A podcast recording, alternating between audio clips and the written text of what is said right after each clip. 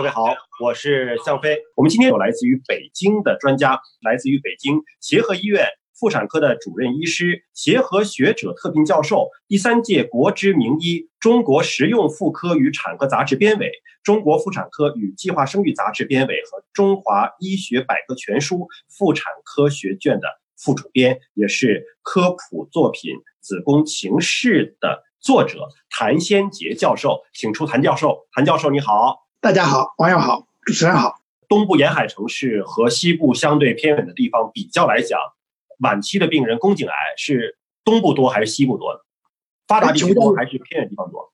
在过去大概三十年以前，我们宫颈癌大多数百分之七八十都是做啊这个放疗的，因为太晚了，所以失去了手术的机会。而现在倒过来了，百分之八九十它都是早期都能做手术。甚至我们做一个很小的手术，比如说保育的手术都可以的。所以宫颈癌是有筛查的手段，我们要定期的去筛查，有方法有很多，比如说细胞学啊、HPV 的检测啊都有。卵巢癌呢，只能关注那些有遗传风险的、有症状的这些正常的人。对于有这么多早筛手段的宫颈癌。大家真的是要多爱惜自己啊！我们现在的医疗水平，包括科普的水平提升了之后，呃，吴教授刚才给的数据也确实看到了，现在发现越来越多的是早期的。那么早发现其实是好事儿，大家别说，哎呀，我这个不想摊上这个事儿。但其实早发现真的治疗手段、干预手段太多了啊，这真的是个好事儿。呃，有一位网友又询问说，他的妈妈，呃，五十五岁了。体检的时候发现有一个 C 幺二五值六百多，这吴教授提到过的一个呃血液常规当中检测的一个肿瘤的标志物。说后面住院诊断右侧输卵管高级别浆液性癌三 C 期，做过手术和六次的化疗，这个 C 幺二五呢还没有恢复正常值，应该怎么办？这个请吴教授。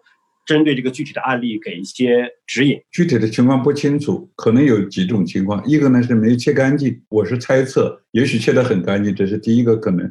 它有残留肿瘤，所以我们化疗效果不好，这是第一个可能性。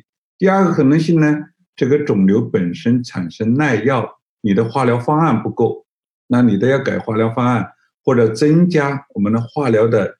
这个疗程，因为没有看到具体的病人描述的非常简单，我们没办法做具体的这个临床的指引。但吴教授只能是以自己的推断和猜测给您一些建议了。还有一个问题询问的是说，感染了 HPV 病毒，他自我感觉会有症状吗？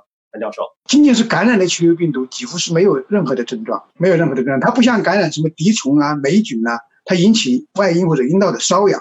真正感染 HPV 病毒之后，它没有什么症状。嗯，所以其实有时间。我们跟那病人科普的时候，我们说宫颈癌，我们也说它是个沉默的杀手，因为它早期也是没有症状。宫颈癌它是一个可以筛查、可以早期发现、早期治疗很好效果的肿瘤。真正如果拖到这么晚期，是病人自己对自己不在意或者不太注意的结果，而不是其他的原因。就一定是要对自己多关爱一些。所以，不管是男性还是女性，早期感染了 HPV 病毒，可以说都是无症状感染者啊，自己感觉到没有任何的症状。那这个病毒如果是在女性宫颈的位置，大概需要持续的感染多长时间，才有可能导致癌性病变和进一步的恶化？通常而言是说，感染了 HPV 病毒到发展成为宫颈癌是。八年到十年，甚至说十年到十二年，但是这是一个原则性的。实际上，现在也有发现感染的很快发展成癌症的，但是绝大多数情况下是需要八到十年。这八到十年很长时间了，给了我们那么长的时间去筛查它，去早期处理它。好，那么最后还有一个问题是问两位教授，分别是针对卵巢癌和呃子宫颈癌做了手术和化疗之后康复期。需要有什么样的注意事项？首先，请吴小华教授针对卵巢癌术后的康复期有什么需要注意的吗？呃，其实卵巢癌是一个，如果是个晚，大的时候是晚期的，所以我们最主要的是怕它复发，我们要早期发现它出现复发的一些表现，比如说在幺零五是几百，它通过手术化疗以后，它降到正常三十五以下，而且可能是个位数。如果是一直持续的都是这个水平，那就 OK 了。如果是它慢慢的上来了，我们要特别特别当心是不是复发。那我们进一步的检查，比如说 CT 磁共振、PET CT 等等，发现的早期。同样复发的时候，我们早期发现也会给他的生存带来的益处，这是第一点。第二点，那当然我们经过大手术化疗以后，他体质比较差，我们建议他进行适当的锻炼，不要偏食，这些常规的起居的这些关爱。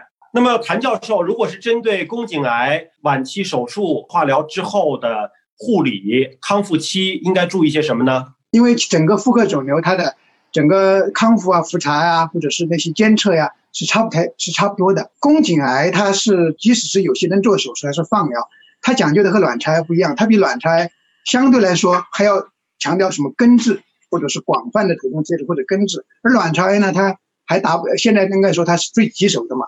所以呢，宫颈癌之后它的复发，当然我们要还是要监测它的复发。所以它不像卵巢一样要最后的进行化疗。一般宫颈癌要么就做完手术之后就没事儿了，要么就去做放化疗，或者说手术之后的辅助放化疗，它之后的监测大同小异。今天我们聊的是女性所独有的肿瘤——卵巢癌和宫颈癌。那么这算是一种不幸呢，还是幸运呢？不幸就是说，可能这两种肿瘤只有女性才会有，但是幸运的是，我们可以遇到像吴教授、谭教授这样的优秀的医务工作者。如果一旦发生了，可以有很多的帮助的手段。那么最后，能不能请吴教授和谭教授分别对女性关爱自己的健康说一点您的建议？首先，请的是吴晓华教授。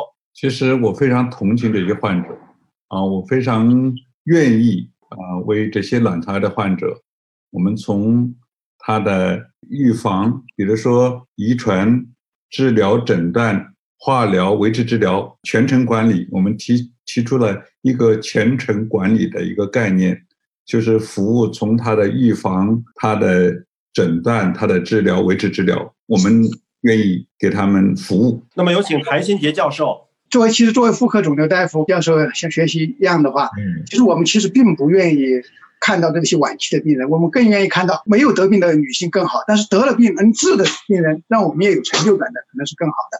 所以呢，我做科普做的稍微多一点。我就希望，其实女性应该在健康的时候就关注自己，或者是关爱自己。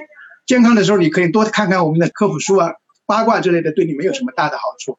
那关注自己的情况下，针对到宫颈癌，又说到宫颈癌，我们还是认为它应该是定期的去做筛查。那么这样呢，能够早期的发现、早期的治疗。今天非常感谢北京、上海两位妇科肿瘤的专家和所有的女性朋友们，和所有关注女性的男性朋友们。一起来进行妇科疾病方面、妇科肿瘤方面的科普。那么，再次感谢来自复旦大学附属肿瘤医院的吴晓华教授，再次感谢北京协和医院的谭先杰教授，感谢两位，我们再会了，再见。